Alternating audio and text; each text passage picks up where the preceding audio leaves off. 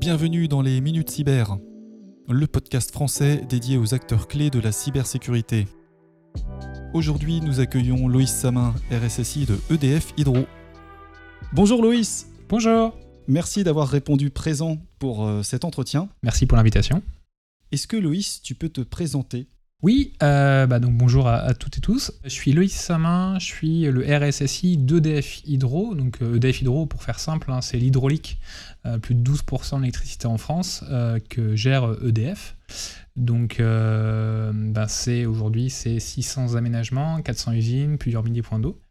Et donc, euh, ben, je, viens de Epita, j'ai fait une école d'ingénieur euh, il y a maintenant quelques années.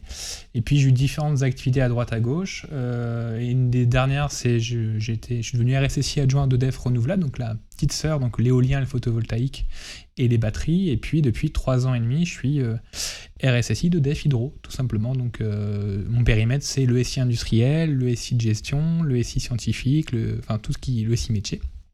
Euh, qui est porté par, par Hydro. Euh, et puis à côté, je suis aussi euh, membre d'associations comme le Césin par exemple, où j'ai créé il y a quelques années, un, un cofondé il y a quelques années avec des amis, un, podcast, le Comptoir Sécu. donc voilà, pour me présenter rapidement. Entendu. Sachant qu'avant ça, tu as parlé de SI de gestion, tu as eu d'autres postes de responsable sécurité dans des SI de gestion principalement avant? Oui, avant j'étais notamment, donc avant EDF Renouvelable, j'étais RSSI d'une ESN, euh, d'une ESN. Alors c'est très différent, euh, notamment, euh, bah, ça dépend aussi dans quel type de société on est, hein, clairement.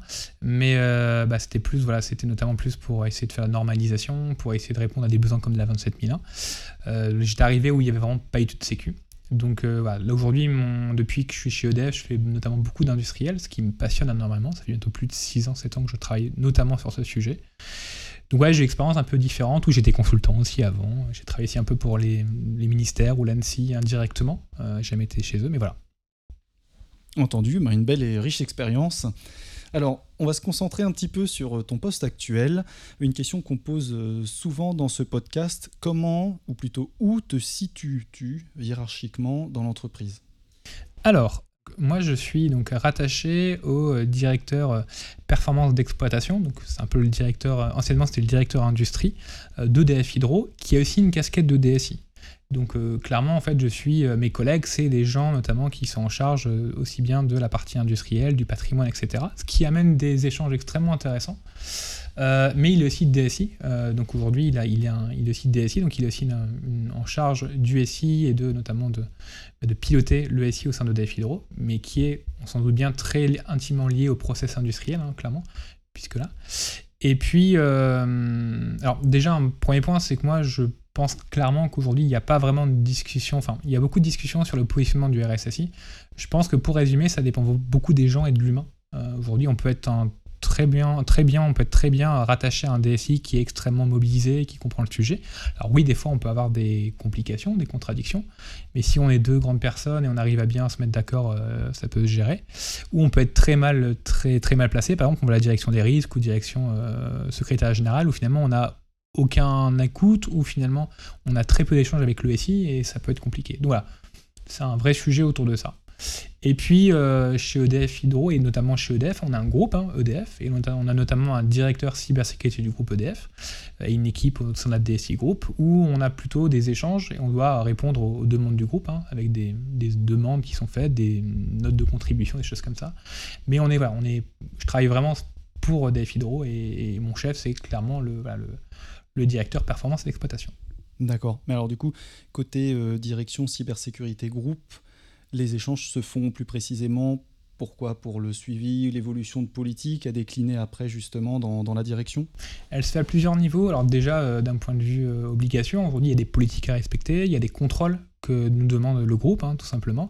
Il y a des, euh, des, exigences ou des, des, respects de différentes, de différentes demandes qui sont faites, d'exigences. On a 49 exigences, par exemple, à respecter en termes de cybersécurité.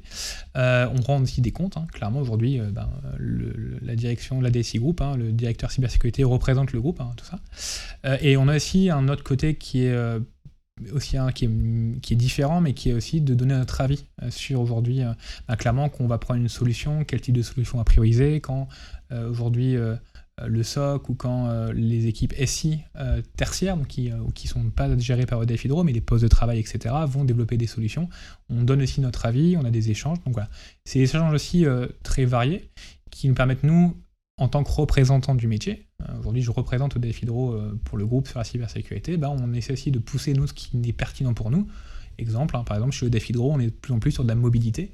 Et ben, par exemple, un de mes rôles, c'est de m'assurer que les projets aujourd'hui que va pousser le groupe vont aussi permettre de mettre de la sécurité dans la mobilité. Voilà, c'est le sujet autour de ça. Donc c'est vraiment deux, deux, côtés. On doit bah, respecter et prouver au groupe que bah, on respecte bien les exigences. Et puis nous, on va s'y pousser et demander euh, bah, que simplement nos besoins soient pris en compte par euh, le groupe, tout simplement. On parle euh, pas mal d'indus, en tout cas on va parler d'industriel, même s'il y a aussi, comme tu disais dans ton périmètre, du SI de gestion. Je pense que ça peut être intéressant pour les personnes qui nous écoutent de savoir quels, critères, de manière un peu plus générale, quels critères de sécurité, donc les plus, les plus je dirais, incontournables, disponibilité, intégrité, confidentialité, on peut en avoir d'autres, traçabilité, etc., lesquels ressortent souvent comme critère, je dirais, important à surveiller, à maîtriser euh, dans le patrimoine informationnel d'un SI euh, industriel Alors, si on parle clairement du, SI, un peu comme tu sais à côté, le SI scientifique ou le SI, par exemple, les contrats, les marchés, des choses comme ça, on a bien sûr ces sujets de confidentialité qui sont extrêmement importants. Il ne faut pas du tout les dédaigner. Par contre, comme tu disais, vraiment dans le monde industriel, dans la production, dans le process industriel, le numéro un, c'est que ça produise. Euh, moi, clairement, c'est que ça, qu'on produise de l'eau. Alors, on s'occupe aussi des écluses, hein. par exemple, qu'on laisse passer les écluses du Rhin passer, euh, les bateaux, tout ça, c'est extrêmement important. Donc, aujourd'hui, le sujet numéro un, c'est la disponibilité du service, la disponibilité du processus industriel. Et par exemple, c'est une vraie discussion que des fois que j'ai, où des fois je peux demander des choses en termes de cybersécurité, mais qui peuvent impacter le processus industriel. Donc là, il faut justement voir comment optimiser. Une vraie question en ce moment chez nous, c'est le patching, par exemple. Aujourd'hui, quand on veut patcher des, procès des, des éléments au niveau du SI industriel, on ne parle pas que des automates, hein, mais même des serveurs, des SCADA, bah, il faut aussi s'assurer que ça ne va pas freiner le processus industriel et finalement on fait pire que la bonne chose. Donc c'est le numéro un, c'est le process industriel qui est essentiel et, euh, c'est le cœur du métier et on bosse pour ça. Le deuxième, c'est l'intégrité Aujourd'hui, c'est assurer justement que le processus industriel est intègre, n'est pas altéré, n'est pas modifié, qu'il n'y a pas d'évolution de configuration, qu'on ne va pas produire plus ou pas assez, qu'on ne va pas modifier euh, des comportements dans des vannes, etc. Et donc, c'est vraiment les deux euh, credos absolus euh, qu'on travaille autour de ça. Là, la confidentialité, elle est un peu moindre. Clairement, on s'en fout de savoir si je produis 20, 50, 70, 150 mégawatts sur un aménagement, c'est pas ça qu'on va chercher. On va vraiment chercher de s'assurer que on produit, parce que dès qu'on produit plus, on arrête tout, euh, et clairement c'est le but de tout ça. Et c'est notamment aussi pour ça que dans mes, euh, dans mes casquettes, que je ne me suis pas présenté, mais je suis RSSI de Defidro, je suis aussi correspondant informatique et liberté, mais surtout je suis responsable du PCSI de Defidro. Donc je suis en charge d'assurer la continuité d'activité du SI de Defidro. Euh, et, c'est très proche justement de la partie cyber parce qu'on travaille beaucoup sur la dispo autour de ça. Donc c'est un sujet extrêmement important chez nous et qui apprend. Oui, des activités que tu décris, la continuité d'activité, c'est un sujet euh, fondamental et limite la cybersécurité vient s'y greffer en quelque sorte, en soutien. Vient l'appuyer tout à fait. Hein. Le, PCA aujourd'hui, euh, métier aujourd'hui, clairement, par exemple, un exemple très simple, aujourd'hui on n'a plus de télécom chez nous. Euh, bah, clairement, aujourd'hui, nos métiers ne peuvent plus euh, échanger avec notre conduit, ne peuvent plus euh, avoir des appels, etc. Surtout chez nous, dans les, donc mes aménagements hydrauliques, on a la magie, on a la chance à Hydro de travailler dans un environnement exceptionnel, mais des fois, il n'y a pas beaucoup de réseaux, on a des zones blanches. Donc aujourd'hui, par exemple, le télécom est l'élément essentiel pour nous. Euh, et donc, bah, dès qu'on n'a plus de télécom, euh, aussi bien euh, par, une, par un problème volontaire ou involontaire, hein, les neiges collantes, chez nous, la neige aujourd'hui, ça impacte aussi, bah, on a un problème aujourd'hui sur le process. Les gens ne peuvent plus travailler. Donc, la continuité d'activité, elle est essentielle. Et nous, on renforce, notamment avec la cybersécurité, on s'assure que le SI ne va pas être impacté. Et pas que des problèmes d'un point de vue cybersécurité, hein, malveillance, etc., mais de problèmes de data center qui auraient des problèmes, d'obsolescence, tous ces sujets-là. Besoin fort de dispo, entre autres, comme tu l'as dit, d'intégrité aussi. Alors, opérationnellement parlant, quels sont les services métiers avec euh, lesquels tu collabores étroitement? Euh, il y en a beaucoup, et c'est pour ça que le métier de RSSI est aussi génial. C'est qu'en fait, on est on communique aussi bien avec euh, alors le CODIR, on communique pas tous les jours avec le CODIR, mais bah, on a des j'ai des présentations des fois au, CODIR où je dois représenter, présenter par exemple un programme sécurité que je veux vendre euh, bah, pour avoir les financements, pour expliquer la stratégie, leur expliquer aussi les problèmes, les sensibiliser. Mais principalement c'est le métier. Et c'est ce qui fait aujourd'hui la force aujourd'hui d'un métier de RSSI, je trouve, c'est que bah, déjà, on ne fait pas de la sécu pour faire de la sécu. Et ça, c'est un truc à retenir, c'est que clairement, on fait de la sécurité pour aider le métier. Euh, et euh, donc bah, aujourd'hui, je passe du temps avec eux pour déjà comprendre leur métier, m'asseoir et juste les écouter, comprendre leur métier, parce que j'ai pas envie d'être le RSSI qui tourne d'ivoire ou qui serait qui ferait un peu le, parisien centré, parce que chez nous on a beaucoup de régions, mais voilà, c'est quelqu'un qui euh, bah, comprend le métier et est pragmatique. Donc voilà, le, service, euh, les services métiers numéro un, c'est le métier, c'est euh, bah, concrètement c'est des exploitants, c'est des mainteneurs, des gens qui veulent faire évoluer leur, SI. Ensuite, bah, c'est les équipes MOSI et MOE, clairement, les gens qui vont développer, de, faire de la maîtrise d'ouvrage pour développer des applications. Et puis MOE, parce que notamment aujourd'hui, dans la démarche d'intégration de sécurité dans les projets, tous les projets aujourd'hui, je les vois passer. Euh, pour justement donner un avis, faire une analyse de sécurité, préconiser des mesures, euh, demander un, engagement aussi par rapport à ça. Donc aujourd'hui, on voit beaucoup de projets passer, euh, mais toujours avec une volonté métier. C'est-à-dire qu'aujourd'hui, on n'essaie pas de dire bah, non, on va tout vous bloquer, etc. C'est bah, si ça, ça va pas, on va trouver une solution ensemble pour trouver une solution. Et c'est ce qui fait, je pense, là où un RSSI, je pense, écouter ou pas écouter. C'est aujourd'hui, est-ce que finalement on va être en mode non, faut pas faire ça, votre projet, je l'accepte pas, ou finalement on va se dire ben, votre projet, il est pas bien, par contre, on va travailler ensemble pour améliorer. Donc, les, différentes collaborations, c'est vraiment une collaboration, comme tu dis. C'est pas juste, euh, bah, vous faites quelque chose, vous m'écoutez moi, mais on travaille ensemble pour améliorer aussi bien le métier, pour comprendre ce qu'ils ont besoin et leur amener une solution. Par exemple, ils vont dire, bah, moi, je veux plus, euh, j'en ai marre de m'authentifier euh, avec un mot de passe que j'ai pas le temps parce que je dois produire en priorité, et ben on va trouver peut-être une autre solution que des mots de passe. On va trouver une solution de biométrie, de carte à puce, etc. Donc c'est vraiment être flexible et collaborer avec les différentes parties prenantes de l'entreprise. Et puis à la fin, bien sûr, mais bon, c'est les, métiers, mais c'est les utilisateurs simples, c'est bah, les sensibiliser, faire les opérations de phishing, leur faire comprendre pourquoi il faut faire attention, pourquoi c'est euh, euh, c'est le premier niveau de protection, tout simplement. Donc voilà, c'est, très varié et c'est pour ça qu'on s'ennuie pas. Tu as parlé un petit peu d'ISP. Est-ce que tu as déjà vécu ici ou dans une autre expérience, c'est pas tant l'important. Des points de blocage, justement, tu disais, on essaye de pas être bloquant, d'accompagner au maximum, de préconiser des solutions, etc. Est-ce que ça t'est quand même déjà arrivé, à un moment, d'être dans une impasse où ben là, le projet tel qu'il va sortir n'est pas satisfaisant? Quels sont les recours que tu as pu avoir? Alors oui, euh, dans la vraie vie, euh, oui, ça arrive souvent. Euh, c'est pas juste un projet qu'on nous prévient genre six mois ou un an avant le projet, on analyse de risque en amont et puis bah ils prennent bien en compte nos mesures et puis tout ça. Dans la vraie vie, ben c'est des projets qu'on rattrape, des projets qui se tournent déjà, etc. Et ben la façon c'est s'adapter clairement. Aujourd'hui, on a des projets, il faut être réaliste, hein, a des projets, c'est difficile de dire bah vous passez pas, parce qu'il y a une obligation euh, réglementaire, il y a une obligation autour de ça. Par contre, c'est d'être assez intelligent avec le, métier, avec la MOSI, pour dire ok, bah, c'est pas possible aujourd'hui. Par contre, dans la roadmap, dans la prochaine version qui est prévue dans 6 mois, 8 mois, 1 an, à part si vraiment c'est un truc extrêmement critique, et là on met en risque la société, là par contre on demande un, là je mets du poids et je demande à ma direction clairement de choisir et de porter un risque, hein, clairement. Enfin, je rappelle, un RSSI, on n'est pas responsable du risque, c'est la direction qui est responsable du risque, c'est à eux de porter des risques et donc on leur présente les risques. Mais pour revenir à ta question, bah, clairement, si euh, une application, on voit des choses qui ne nous satisfont pas, mais qui peuvent encore aller, bah, clairement, c'est dire, bah, euh, dans la roadmap, euh, quand est-ce que vous avez prévu d'intégrer ça ou ça, tous les six mois, de négocier, de là.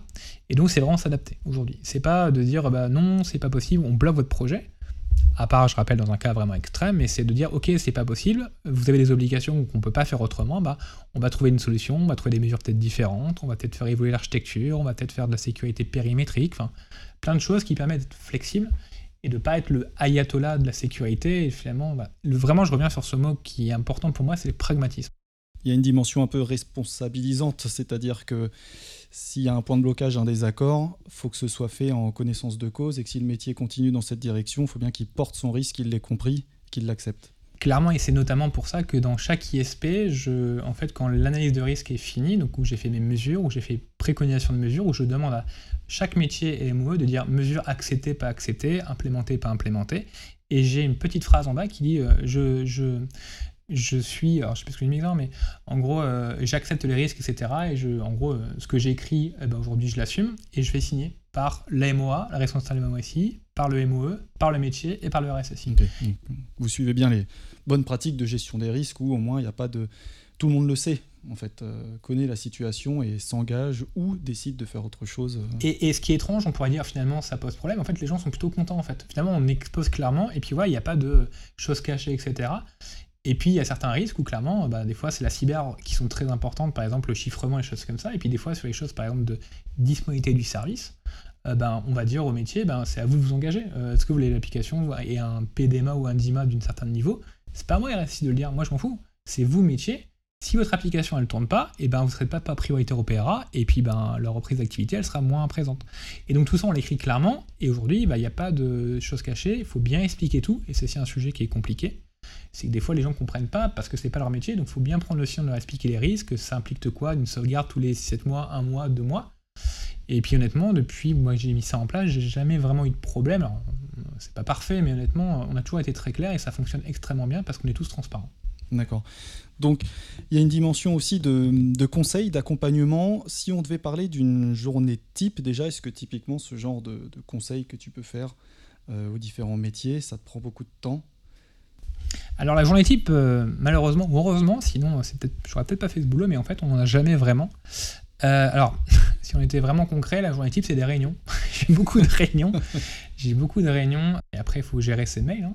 Mais donc, non, en fait, c'est aussi bien très varié. Donc, c'est soit bah, travailler avec mes équipes euh, directement sur bah, des projets, des programmes sécurité qu'on est en train de mettre en place, de l'intégration de, revues de, mesures de sécurité suite à des ISP, de revues de projets, enfin d'analyse de risque de projet, des dérogations à valider ou à pas valider.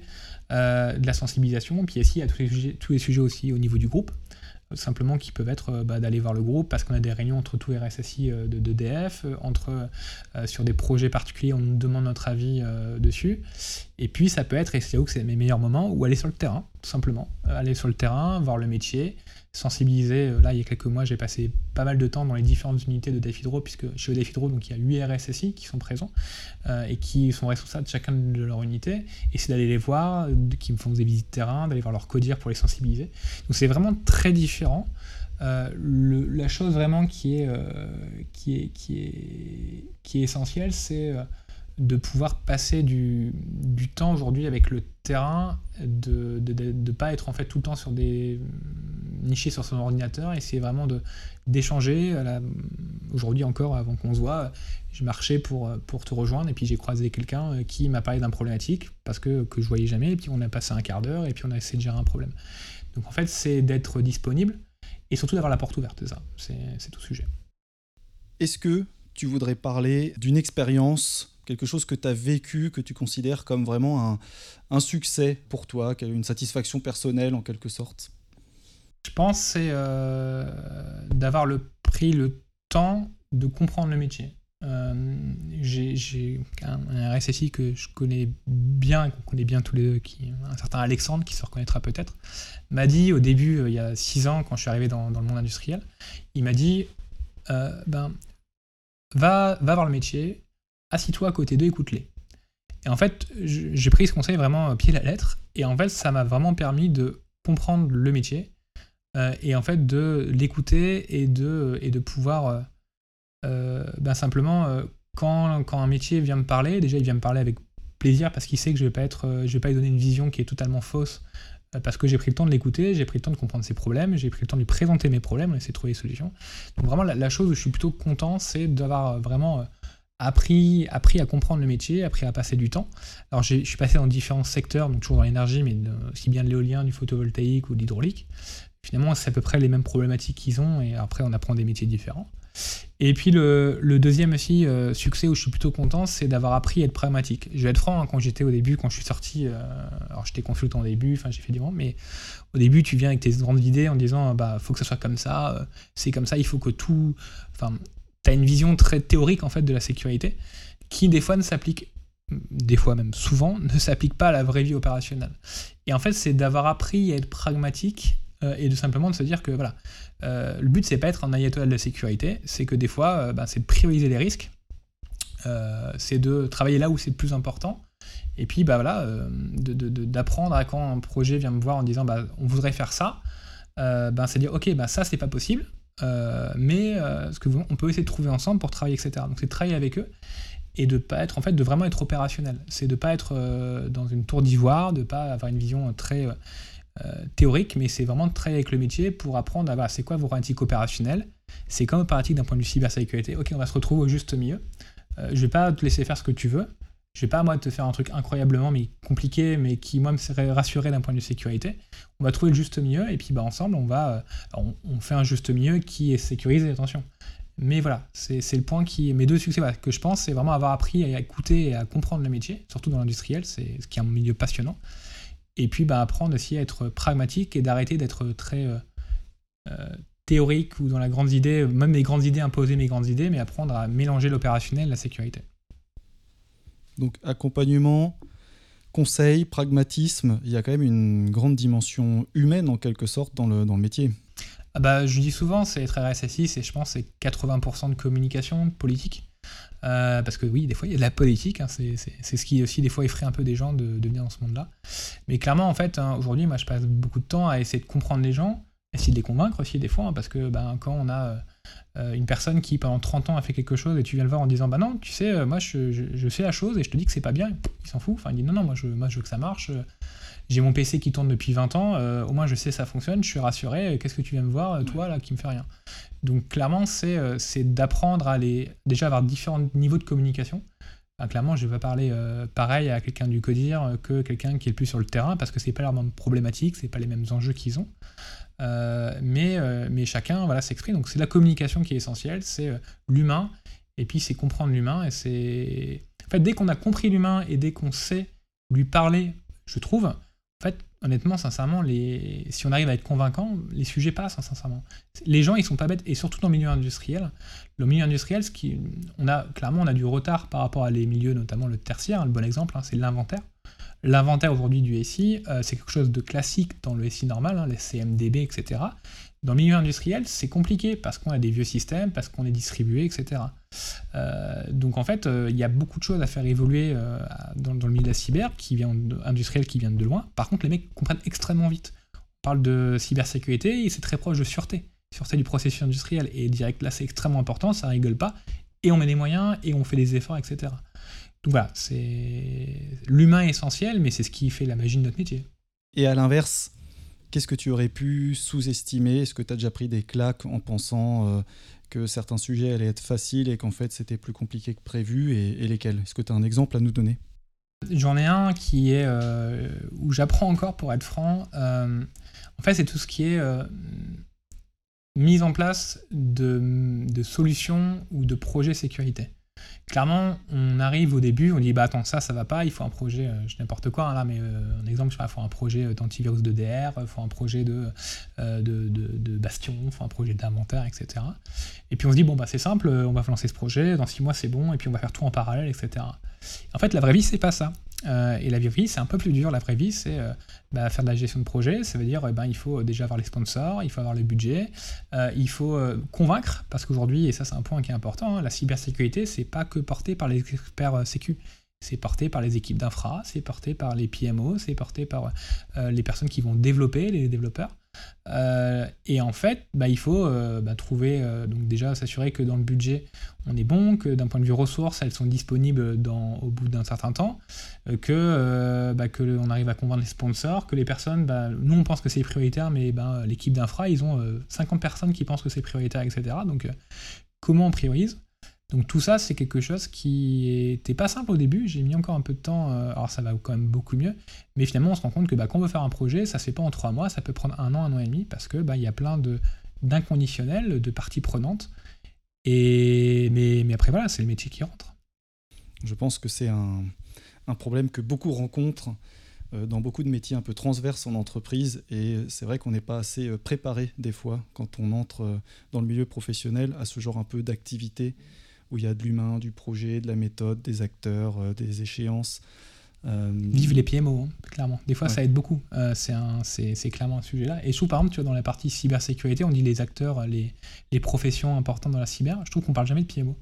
Alors qu'en fait, c'est le PMO euh, ou une démarche de PMO, en fait, c'est ça qui fait le rouage du, du système. C'est comment on gère les budgets, comment on priorise. Et en fait, euh, ben, sans ça, ça fonctionne difficilement. On peut avoir 25 000 idées, avoir une très bonne démarche, sauf que si derrière, il n'y a pas de projet qui se met en place, il n'y a rien qui s'active, ça sert à rien et ça fera dans le mur et, et ça va être compliqué. Donc, il y a, hum, on en parle un petit peu dans des formations euh, typiquement pour la 27001 mmh. implémenteur, où il faut mettre en place un système de management. Donc, autant dire que c'est pas rien. Euh, souvent, c'est introduit par la connaissance de la 27001 et le PM Book ou des équivalents pour justement donner de la méthode projet, pour avoir quelques billes avant de se lancer dans le grand bain. Donc, c'est un, un vrai sujet. Loïs, comment tu vois, toi, personnellement, évoluer la sécurité de l'information slash cybersécurité dans les prochaines années? Alors je le vois plutôt positivement. Euh, clairement aujourd'hui, euh, je trouve que le RSSI a un rôle de plus en plus important. Enfin, on est plus en plus écouté. C'est pas l'importance du rôle hein, qui est là, mais on est de plus en plus écouté. Aujourd'hui, bah, notamment la réglementation. Enfin, je pense à Nice V2 par exemple, euh, oblige quand même beaucoup à prendre en compte la sécurité. Le monde se numérise de plus en plus, hein, clairement, aussi bien dans le milieu industriel. Hein. Aujourd'hui, avant, on avait des automates en port série, maintenant des automates numériques, et maintenant, depuis quelques mois, on nous annonce même des, automates virtualisés. Aujourd'hui, tout se numérise, donc aujourd'hui, la cybersécurité, ben, ça devient un élément essentiel parce que ben, numérique égale risque SI et donc égale, égale euh, cybersécurité. Donc je pense clairement que le milieu de la cybersécurité va, se, va grandir de plus en plus en termes de, voilà, de, de, besoins et d'écoute. Ce qui fait aussi que d'où l'émergence du fameux directeur sécurité, hein, cybersécurité, qui est pour moi vraiment différent du RSSI. Euh, c'est vraiment le directeur qui va plutôt là sur de la stratégie, qui va plutôt essayer de pousser les sujets, etc. Là où le RSSI est peut-être plus opérationnel, plus concret, il va plutôt aider les métiers. Euh, donc il y, a vraiment ce, binôme qui, je trouve, est important. Mais non, clairement, pour répondre à ta question, je pense que bah, ça va s'améliorer avec les années. La réglementation, elle, la numérisation explose. Euh, on voit aujourd'hui, il y a 3 ans, 4 ans, on galérait à convaincre des gens du risque SI. Maintenant, il suffit qu'ils aiment la télé, lire aussi bien le Figaro que les actualités, etc. Et on se rend compte que toute entreprise peut se faire pirater à tout niveau. Hein. On a si bien du Uber qui sont piratés que des hôpitaux, que tout le monde se fait pirater. Donc euh, je pense que clairement c'est un, une bonne chose. Par contre, il va falloir qu'on fasse gaffe à notre fatigue et notre stress parce que malheureusement, on n'est pas assez. Hein. ça, je pense que c'est quelque chose que, tout le monde sait. Hein. On, galère à trouver des consultants, on galère à trouver des profits internes. C'est la guerre même entre les profits, hein, clairement, entre les entreprises. Donc euh, voilà, c'est, je sais pas comment on va faire. Il faut qu'il plus de, ben, plus de formation, plus d'écoles. Moi, j'ai la chance de venir d'une école à Epita où il y avait vraiment cette formation il y a en de 2012. il y avait une spécialisation sécurité. Mais voilà, on verra tout ça. Quoi. Moi, je serais comme toi optimiste parce que oui, ça se fait souvent en deux temps. Quand il y a un fort besoin de ressources, les écoles, comme tu dis, euh, s'y mettent. Alors certains, certaines euh, bien avant les autres, c'est vrai. Mais j'ai quand même la sensation qu'on trouve de plus en plus de cursus cyber. Alors faudra peut-être faire le tri d'ailleurs dans le pertinent du, non pertinent. Oui, parce qu'il y en a qui cherchent un peu le business aussi. Voilà. Mm. Mais au moins, ça montre quand même aussi une tendance, comme pour le reste, tu disais, l'essor des réglementations les évolutions. Euh, la prise de conscience collective, je pense que les formations vont aussi se, se mettre à la page. C'est juste ça va se faire un petit peu en différé. Et je reste aussi optimiste comme toi, je pense. Après, j'ai quand même un point d'inquiétude. C'est j'ai encore pas mal de contacts avec euh, Epita notamment, et moi je leur ai demandé en disant bah, niveau étudiant, ça marche comment? Et en fait, euh, la cyber n'a plus, pour les jeunes, n'a plus le vent en poupe comme avant. Ou avant, c'était la promo avec le plus de personnes. Maintenant, c'est l'IA, c'est l'intelligence artificielle, etc. Et donc voilà, faut aussi voir parce que mine de rien, bah, on est concurrent entre différents domaines. Hein. il y a plein de domaines dans, le SI. Et voilà, j'espère juste que euh, bah, on va quand même rester. Euh, et je pense que, j'espère que oui, mais voilà, on se rend compte qu'avant, moi, il y a, a j'ose pas calculer depuis combien de temps, 2012, mais ne il, y compte pas. il y a quelques années, quand je suis sorti d'école, la cyber c'était le truc, etc. Bah, voilà, finalement, on n'est plus le truc. Mais je sais qu'il y a 10 ans avant, c'était télécom qui était le truc. Donc bon, on verra, mais ouais, je pense que clairement, euh, il y a plus en plus d'écoles et puis de toute façon, on n'a pas le choix. Donc. Eh ben, écoute, on pourra faire le point dans quelques années pour voir. Une dernière question, Loïs, avant de te libérer. Euh, quel conseil euh, pourrais-tu donner pour une personne qui euh, prendrait une fonction similaire, un poste de RSSI, analyste sécu, correspondant sécu par exemple Quel conseil tu peux donner? Le premier conseil, parce que tu me connais, j'en ai pas un à chaque fois, le premier conseil que je donnerais quand on arrive, c'est d'accepter de ne pas savoir. Euh, clairement aujourd'hui, euh, notamment quand on sort d'école, mais même quand, on rentre dans un nouveau domaine, nouveau secteur, euh, bah, on clairement, on ne sait pas tout. Euh, on a beaucoup de choses à apprendre et on apprend tout le temps. Hein. Euh, alors moi, j'ai quelques années, mais je, suis encore, je suis encore jeune. Hein. J'ai 35 ans, donc voilà. Mais j'apprends encore tout le temps. Et simplement d'accepter de dire au métier, parce qu'on dit au début, ah, j'ose pas trop dire que je sais pas, parce que j'ai été recruté, ou je suis jeune RSSI, on compte sur moi, ou jeune expert sécurité. Il n'y a pas que des RSSI, attention. Bah, en fait, on n'ose pas dire, bah, je sais pas. Donc on fait oui, il faut faire ça, etc. Et on se grille malheureusement, on, on dit des bêtises parce que bah, on n'ose pas dire qu'on ne sait pas. Donc c'est vrai, accepter de dire de ne sais pas, mais par contre, quand on dit je ne sais pas, c'est le dire en toute transparence, bah, je ne sais pas répondre à ta question, mais par contre, bah, je vais me renseigner, etc. Et c'est beaucoup mieux apprécié que par, l'entreprise. C'est-à-dire finalement, bah, le mec, ok, il ne sait pas, il le dit, par contre, il va essayer de nous trouver une solution, il va chercher, etc. Le premier conseil, c'est vraiment dire d'accepter, accepter de ne pas savoir. Et puis le deuxième, c'est. Euh, alors on avait souvent cette image rigolote du RSSI tout seul qui mange à la cantine ou tout ça. Alors ça, je pense que ça a changé clairement. Mais euh, on a la chance aujourd'hui dans un secteur qui est très peu compétitif, même pas du tout, clairement, vu surtout qu'on galère à trouver des profits, donc on est très loin d'être compétitif. Euh, et euh, on a des associations qui sont extrêmement bien, hein. donc on a le Césin, le Clusif, même l'OCIR aussi, hein. enfin il y en a plein d'autres hein, qui existent. L'OCIR c'était ma première association où j'étais quand j'étais étudiant. mais euh, en fait, où il y a plein de gens passionnés qui sont là pour euh, partager des conseils, des bonnes choses. Par exemple, le Césin, où je suis présent, qui est une association d'experts de la sécurité, où il y a surtout beaucoup de RSSI qui sont présents, mais pas que. Hein. Bah, en fait, on a des présentations chaque semaine de projets, de choses qui ont fonctionné, pas fonctionné. Et puis, bah, tous les problèmes qu'on s'est posés, tous les erreurs qu'on pourrait avoir, en fait, tout le monde l'a fait au moins une fois. Et donc, ce côté vraiment s'entourer, échanger, bah, c'est essentiel parce qu'en fait, bah, moi j'échange aussi bien avec d'autres RSSI du secteur de l'énergie, sans du tout en mode concurrence, au contraire on se partage. Et c'est un peu la chance qu'on a dans le milieu de la cyber. Et quand j'échange avec d'autres euh, collègues, des PMO, des gens qui font de la télécom, ils disent mais il n'y a, nulle part cette communauté euh, dans, dans notre secteur. Et donc c'est une vraie chance entre guillemets. Et je pense qu'il faut vraiment pas hésiter à un, donc je disais dire ne pas savoir et avoir cette volonté d'apprendre. Et puis de deux, ben, si on veut apprendre, ben, savoir s'entourer. Et donc on a des associations qui sont ouvertes pour ça et, et, puis euh, et qui sont essentielles. De précieux conseils, je suis certain qu'ils serviront. En tout cas, merci beaucoup Loïs. De rien, merci à toi. Et merci pour la qualité de tes explications. De rien. Une très bonne journée. Bonne journée. Merci d'avoir écouté ce podcast. Pour entendre d'autres retours d'expérience, rendez-vous sur www.kedros-cybersécurité.fr. Kedros Cybersécurité est un cabinet de conseil et de formation spécialisé dans la gouvernance, la gestion du risque et la conformité en cybersécurité.